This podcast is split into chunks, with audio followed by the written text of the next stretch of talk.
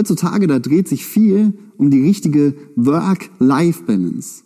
Also das richtige Verhältnis von Arbeit und Ausgleich, von Arbeit und Leben. Wenn wir nämlich zu viel arbeiten, aber zu wenig Ausgleich haben, dann sagt die Theorie, dass wir auf Dauer gestresst sind und auf lange Sicht auch unzufrieden werden. Das heißt, unser Leben geht so bergab. Das sagt die Theorie. Aber wussten Sie, dass es in der Bibel noch eine ganz andere Form von Balance gibt? Nämlich die Work-Love-Balance? Die Arbeit und Liebesbalance könnte man auf Deutsch übersetzen. Damit ist gemeint, unser Dienst für Jesus und unsere Liebe zu Jesus, die müssen im richtigen Verhältnis zueinander stehen. Und von dieser Work-Love-Balance lesen wir im Sendschreiben an die Gemeinde in Ephesus. Und wir möchten uns jetzt in, etwas in dieses Sendschreiben hineinbegeben und es uns anschauen. Und wenn wir damit beginnen, dann merken wir ganz am Anfang gibt es ganz viel Lob.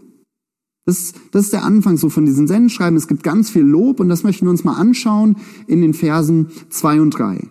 Offenbarung 2, die Verse 2 und 3. Ich kenne deine Werke und deine Bemühung und dein standhaftes Ausharren und dass du die Bösen nicht ertragen kannst und du hast die geprüft, die behaupteten, sie seien Apostel und sind es nicht und hast sie als Lügner erkannt. Und du hast Schweres ertragen und hast standhaftes Ausharren. Und um meines Namens willen hast du gearbeitet und bist nicht müde geworden. Wow, das ist ein Hammerzeugnis, was die Gemeinde in Ephesus hier ausgestellt bekommt. Das ist eine 1A-Gemeinde und man kann sagen, wenn ich in so einer Gemeinde drin bin, das ist der Jackpot. Das ist, das ist super. So eine Gemeinde, wenn man so viel Lob bekommt, da läuft doch alles perfekt. Wenn wir uns anschauen, was wird dieser Gemeinde hier ausgestellt für ein Zeugnis? Sie waren standhaft. Das heißt, auch wenn sie Nachteile für ihren Glauben erlitten haben, haben sie weiter Jesus gedient. Sie haben Schweres ertragen. Das heißt, bei Problemen, bei Schwierigkeiten war das eine Gemeinde, die hat nicht einfach die Flinte ins Korn geworfen, sondern sie hat weitergemacht, sie hat Jesus weiter gedient. Sie haben gearbeitet, ohne müde zu werden. Das war eine fleißige Gemeinde. Eine Gemeinde, die aktiv war, die für Jesus wirklich was bewegt hat. Und dann das, das vierte, sie haben Reinheit in der Lehre bewahrt. Also wenn jemand in die Gemeinde hineingekommen ist und gesagt hat, hey, ich bin ein Apostel, und dann hat er was Falsches erzählt, dann hat die Gemeinde sofort gesagt, nee, nee, nee, warte mal, du bist kein Apostel, du bist ein Lügner, mit dir wollen wir nichts zu tun haben. Dir folgen wir nicht. Also man kann sagen, diese Gemeinde, die hat ihr Lehrer zehnmal gegen den Wind gerochen. Und diese Eigenschaften, die dürfen für uns, die dürfen wir als Vorbild nehmen. In diesen Punkten ist die Gemeinde für uns ein Vorbild. Wir können sagen, hey, danach sollen wir auch streben. Wir sollen auch arbeiten, ohne müde zu werden. Wir sollen uns von Schwierigkeiten und auch von Nachteilen, die wir vielleicht aufgrund unseres Glaubens haben, das, davon sollen wir uns nicht abhalten lassen. Und wir sollen auch Leute, die uns was erzählen über den Glauben, die sollen wir prüfen anhand von Gottes Wort und schauen, okay, stimmt das? Ist das jemand, der die Wahrheit sagt? Oder sagt hier, erzählt hier jemand Lügen? Sollen wir den nicht folgen? Also bis hierhin, da kann man sich so richtig vorstellen, das Sendschreiben in der Gemeinde, es wird vorgelesen, die Gemeinde sitzt da und manche klopfen sich innerlich schon so auf die Schulter und denken, wow, das ist super, wir kriegen so ein Zeugnis von Jesus hier ausgestellt. Aber dann kommt eben dieser Turning Point, diese Wende in diesem Sendschreiben und dann kommt die Kritik. Und das ist das zweite, die Kritik. Und da lesen wir mal nur das erste Wort von Vers 4. Aber. Aber. Und vielleicht kennen Sie so diese Situation, jemand kommt auf Sie zu, er sagt Ihnen was Positives, er lobt Sie und dann kommt dieses Aber. Also mir geht's dann immer so, ab diesem Zeitpunkt kippt für mich so das Gespräch, weil das Lob habe ich dann meistens ganz schnell vergessen und ich erinnere mich später nur noch an die Kritik, nur noch an das Negative, was mir gesagt wurde. Und hier in dieser Gemeinde war es vielleicht auch so, okay, die Leute saßen da und wie gerade eben schon gesagt, Sie hörten so den Beginn und dachten, wow, wir sind eine richtig gute Gemeinde, es läuft doch super hier, Jesus lobt uns. Und dann kommt dieses Aber. Und plötzlich klopft sich keiner mehr auf die Schulter. Weil was sagt Jesus der Gemeinde? Er sagt, aber ich habe gegen dich, dass du deine erste Liebe verlassen hast. Mit anderen Worten, die Hauptsache die hast du verpasst, nämlich mich zu lieben. Man kann sagen, die Epheser, sie haben Jesus mit ihrer Hand, mit ihren Füßen und mit ihrem Kopf gedient, aber nicht mit ihren Herzen. Ihr Herz war nicht mit dabei. Sie haben viel für Jesus getan, aber mit der falschen Herzenshaltung. Und das ist einfach keine Lappalie. Jesus sagt nicht, okay, weil ihr so gut seid und weil ihr so viel für mich macht, da lasse ich das mal, das lasse ich mal stehen. Ich lasse mal fünf gerade sein. Das mit der Liebe ist nicht ganz so schlimm. Sondern schauen Sie mal mit rein in Vers 5. Was sagt Jesus hier? Was, ja, was droht er der Gemeinde an als Konsequenz dafür? Vers 5.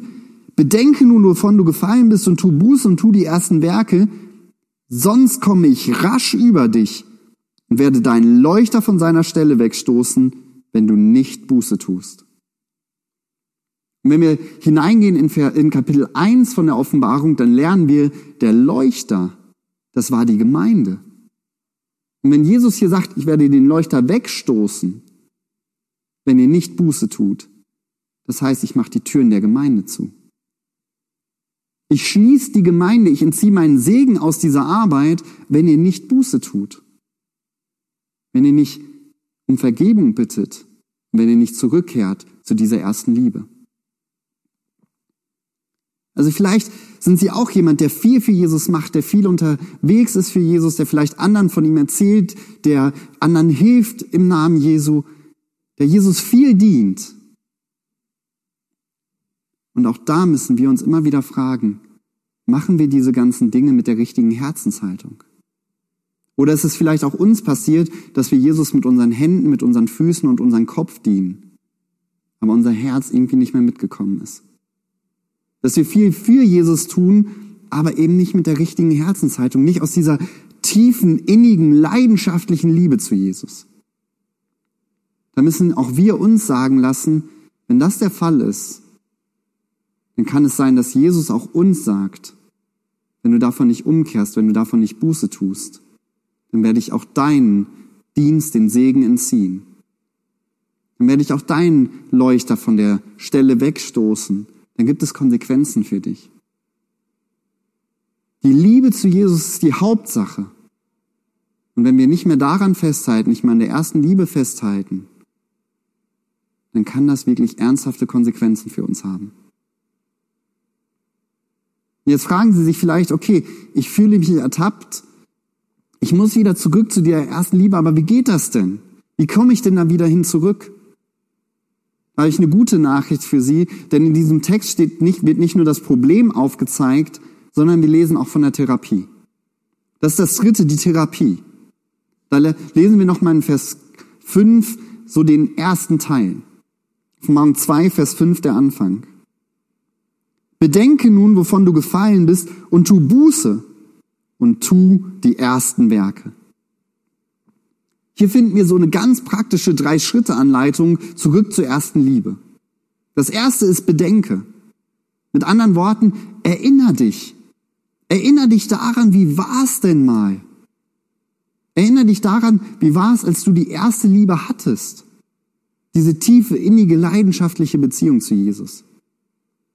Vielleicht als du gerade frisch wiedergeboren wurdest, als du erkannt hast, was am Kreuz für dich passiert ist als dir das so wie Schuppen von den Augen gefallen ist, wo du begeistert warst davon und gesagt hast, wow, das ist wirklich für mich passiert, das hat, das hat Gott für mich gemacht. Jesus ist für mich am, am Kreuz gestorben.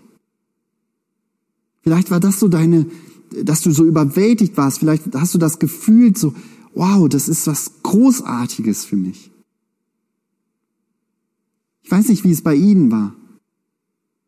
Aber erinnern Sie sich daran, nehmen Sie sich die Zeit, setzen Sie sich mal hin und denken Sie drüber nach, wie war es denn ganz am Anfang. Das zweite ist tu Buße. Buße in der Bibel hat immer zwei Komponenten. Es heißt zum einen, dass wir es bekennen sollen als Schuld vor Gott, unseren Fehler. Das zweite ist, wir sollen davon umkehren. Also Buße hier in diesem Kontext heißt, wir sollen Gott um Vergebung bitten. Gott, ich bin weggegangen von der ersten Liebe. Ich habe die erste Liebe verlassen. Bitte vergib mir.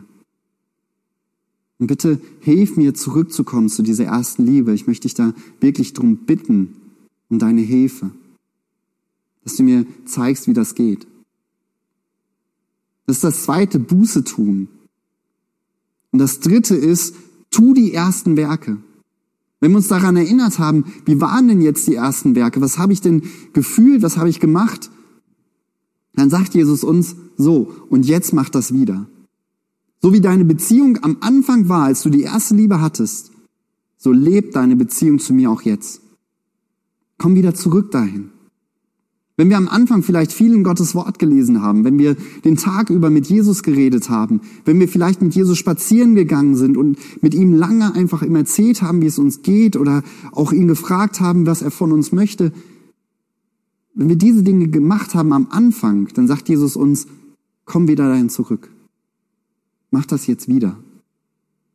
Also wir sollen wieder die ersten Werke tun, die wir ganz am Anfang gemacht haben, als diese Leidenschaft in uns gebrannt hat. Und ich möchte schließen mit einem Zitat von John Stott, einem Theologen aus dem 20. Jahrhundert. Der hat mal gesagt, das Kreuz ist das lodernde Feuer, an dem sich die, sich die Flamme unserer Liebe entzündet. Aber wir müssen ihm nah genug kommen, damit seine Funken auf uns fallen. Mit anderen Worten, komm zurück zum Kreuz. Erinnere dich daran, was Jesus für dich getan hat. Und das wird deine Liebe und deine Leidenschaft für Jesus nochmal neu anfachen.